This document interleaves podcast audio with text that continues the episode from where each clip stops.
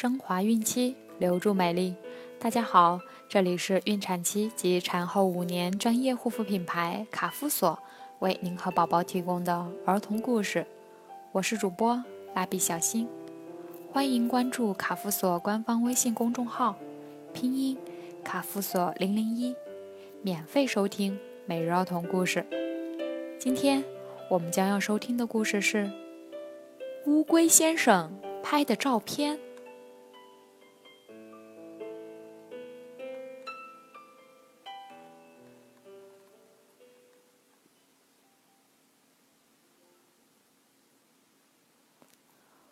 乌龟先生是哇啦森林里最棒的摄影师。一天，小野兔找到他说：“乌龟先生，你能帮我拍照片吗？”“没问题。”乌龟先生从摄影包取出相机。过了一会儿，乌龟先生说：“好了，等着看照片吧。”乌龟先生，能给我拍几张跳舞的照片吗？这时，浣熊小姐穿着舞裙走过来。没问题。乌龟先生又举起相机。浣熊小姐在草地上舞动起来。好，漂亮。乌龟先生边说边按动快门。乌龟先生，我们也要拍照。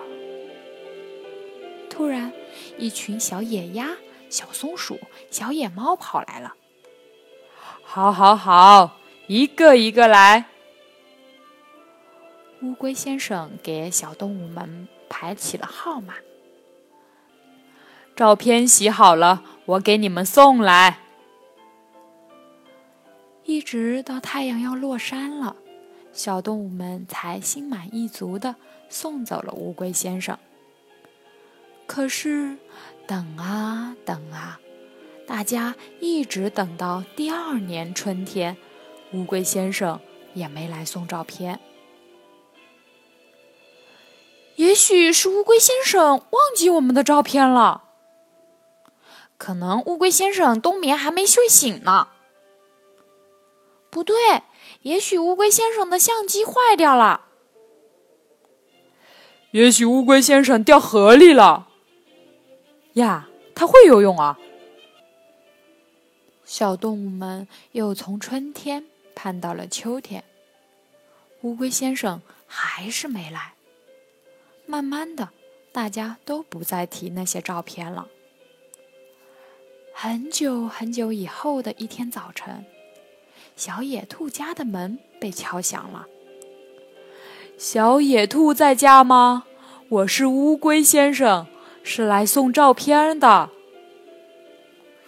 送什么照片呀？我没拍过啊。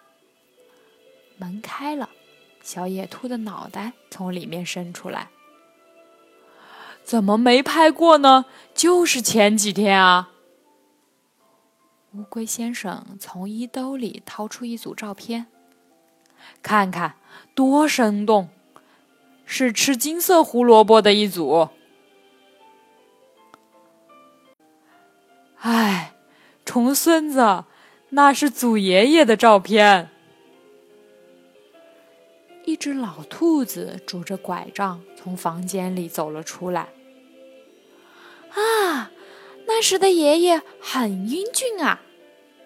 开门的小野兔学着爷爷照片里的样子说：“小调皮，快去叫你的浣熊祖奶奶、野鸭太爷爷、松鼠祖太婆们来看照片。”老兔子拍着小野兔的头说：“啊，什么？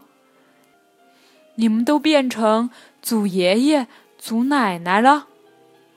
我从森林走到城市用了这么多年吗？乌龟先生有些不明白了。哈，是啊。老兔子拿起照片说：“我们小动物的寿命哪像你们乌龟那么长啊？”哎呀，太对不起了，照片送晚了，你们没看到当时的自己，让你们失望了。乌龟先生擦着头上的汗说：“呵，当年的我们是有点失望，不过现在看来，这时候看照片才更有意义，让我们的后人知道。”当年的祖爷爷、祖奶奶也年轻过。这时，一群拄着拐杖的老浣熊、老松鼠、老野鸭们互相搀扶着走进了小野兔的家。哦，也是。乌龟先生举着当时抓拍的照片，对着每一个人捂着嘴巴笑了。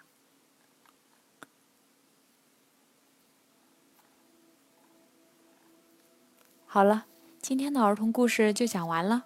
想要继续收听的朋友们，记得订阅并分享到朋友圈哦。卡夫所提供最丰富、最全面的孕期及育儿相关知识资讯。天然养肤，美源于心，让美丽伴随您的孕期，期待您的关注。